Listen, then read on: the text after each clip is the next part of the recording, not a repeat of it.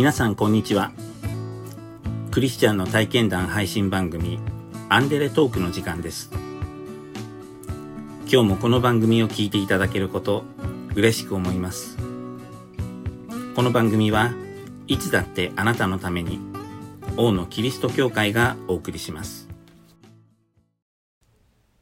S さんは特に宗教を持っていませんでしたが S さんのご主人は仏教を信じている方でした。ある時ご主人はエホバの商人の学びを始め、エホバの商人になるので神棚は片付けると言い出しました。神棚を片そうって言われた話をしていくうちに、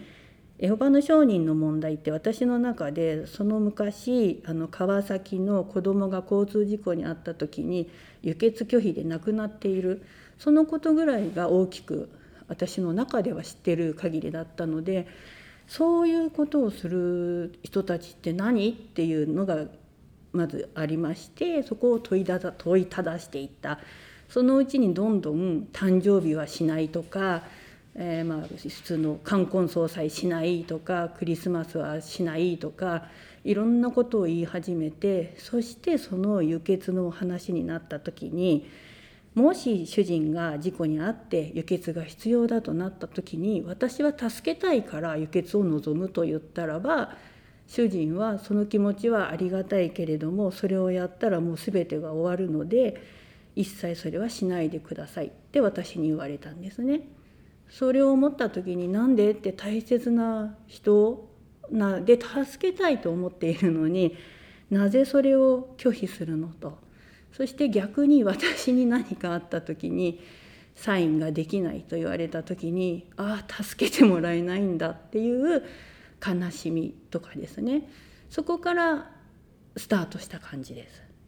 ショックで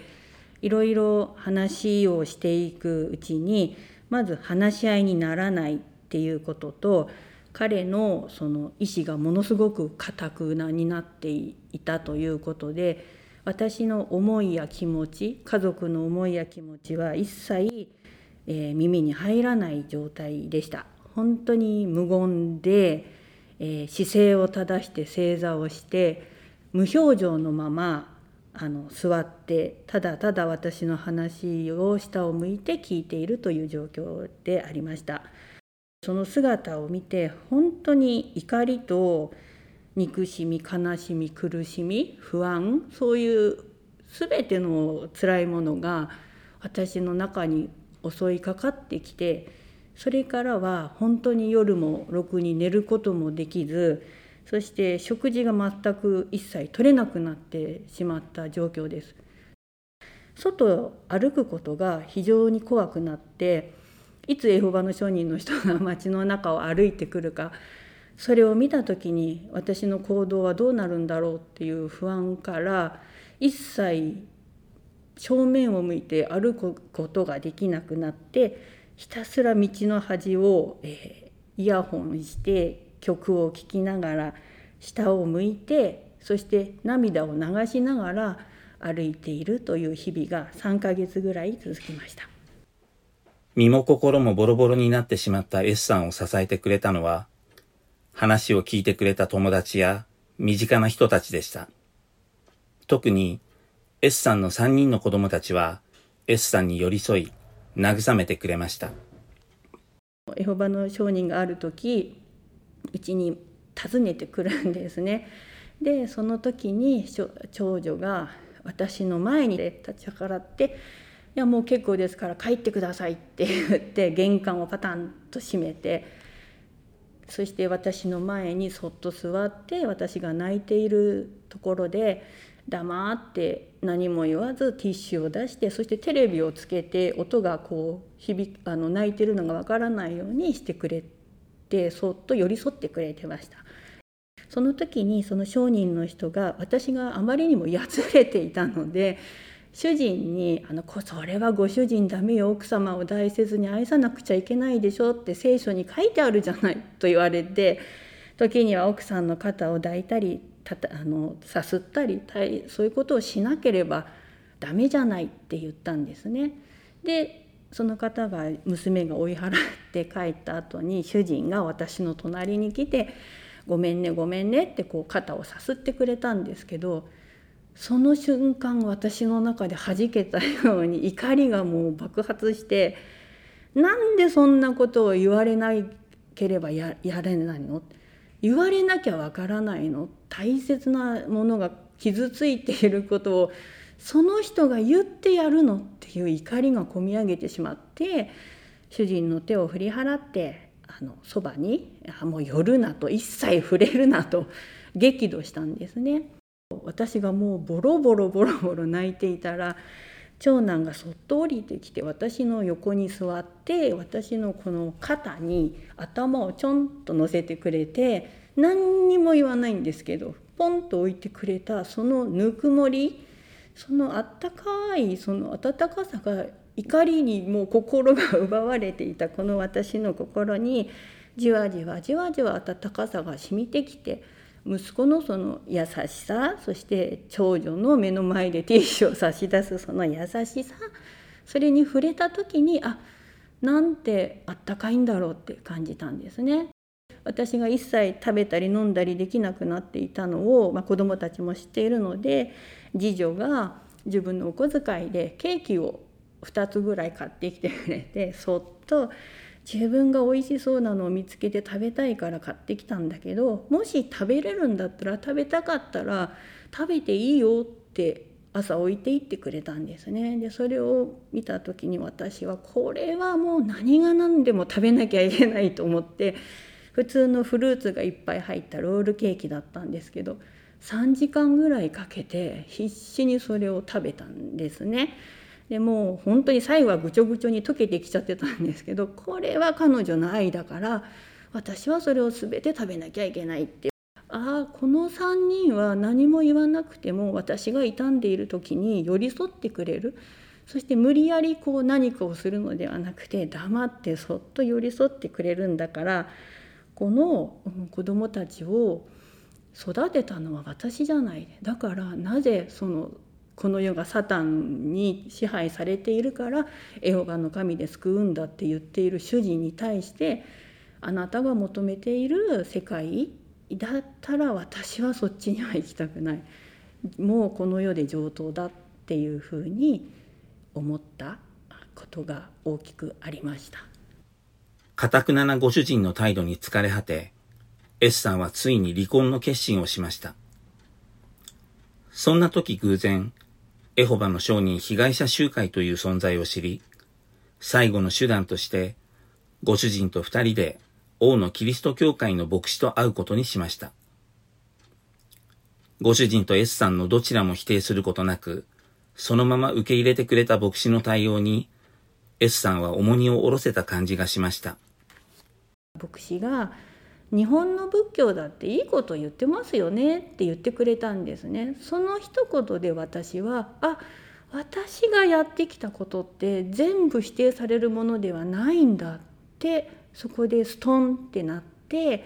その時にものすごい重たい荷物を背負っていたものがなんかこう肩から外れてあ横に下ろせたっていう思いがあってであもしこの先離婚をするとなったとしても私はここに来ればきっと救ってもらえる助けてもらえるんだっていう安堵感が、うん、すごくありました。ご主人は教会のカウンセリングに通うことになり S さんはご主人が少しずつ変わっていくのを感じました。二人で JW サロンというエホバの商人被害に関わりのある方々の集まりにも参加し、心の内を吐き出すことができた S さんは、心の支えを得ることができました。やがて、S さんとご主人は礼拝に出席するようになりました。えー、初めて礼拝堂に入る前に私はその礼拝堂の前で、えー、神様に祈ったんですね。おそらくこの先夫婦として歩いていこうとしても何か些細なことできっとこの私は主人に対してあの時あなたがこんなことしてくれたから私はこんな目に遭ってるんだ苦しいんだっていうことで主人を責めてしまうことがあると思う。だから私がそういうふうにならない道があるんならば主人とそういういざこざがないような道があるのなら許せる道があるならばどうかこの私に教えてくださいって言って礼拝の中に入っていったんですね礼拝堂に。初めての礼拝メッセージが箇所どこの聖句を読んだか分かんない覚えてないんですけどなんか分かんないんだけど涙がポロポロ出てきて本当に毎回毎回メッセージを聞くたんびに涙が出てもう本当に礼拝が終わったら誰にも会えないっていうくらい泣けて泣けてただただ泣けて泣けてでもその涙は悲しみではなくて本当にもう心の底からなんかこうあったかいあふれるものというかその言葉が優しくて私の心一つ一つの傷に優しく優しく染みてきてくれた、えー、そういうものでメッセージを聞いてました。当初はまあ主人のリハビリという形で大野に通っていたので私の周りの人たちは私は気遣ってくれてあのそんな無理していかなくてもって言ってくれてたんですけどよくよく考えたらいやこれは私のためにあるものだったんだ私が必要なものなんだって思って通うようになっていましたご主人のために通っていた教会が S さん自身にとっても必要なものだったと気づいた S さん。S さんとご主人は本当の神様を信じ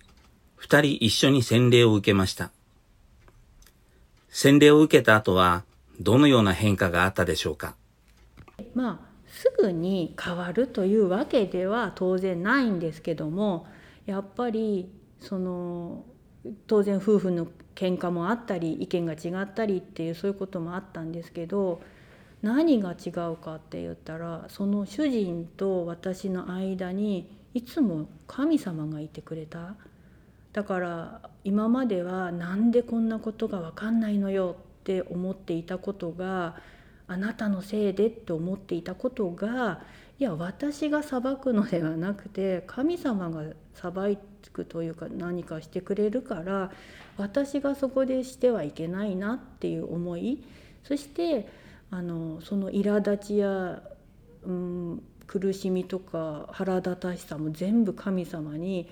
神様やっぱり間違ってませんかね私たちとか祈ったりそういうようにできるように変えられていきました。前は本当に泣きながら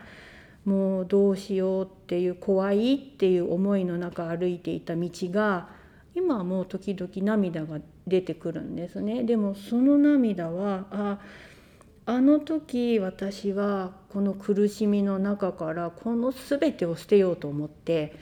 投げ捨てようってしていた私なのに神様はその何一つ手放すことなくそのまま私に与えてくださってそれ以上のものを今与えてくれている。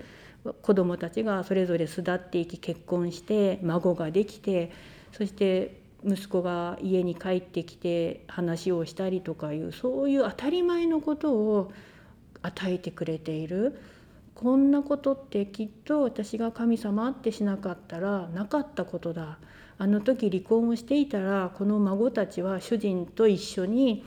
見ることができなかったんだ。って思ったらば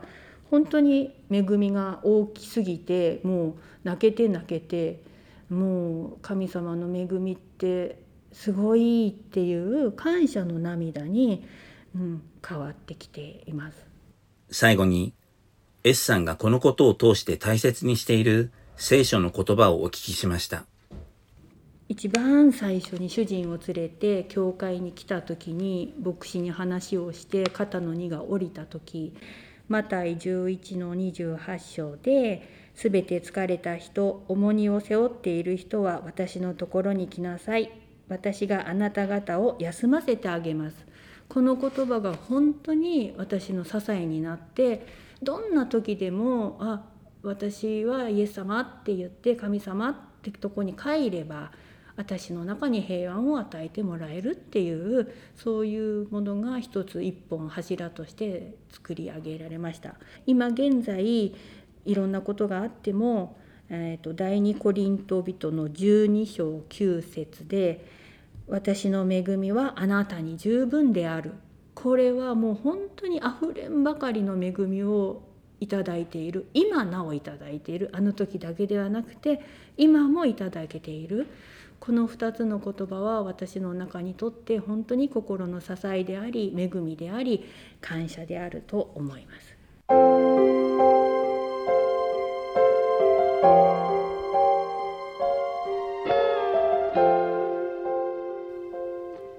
すべて疲れた人、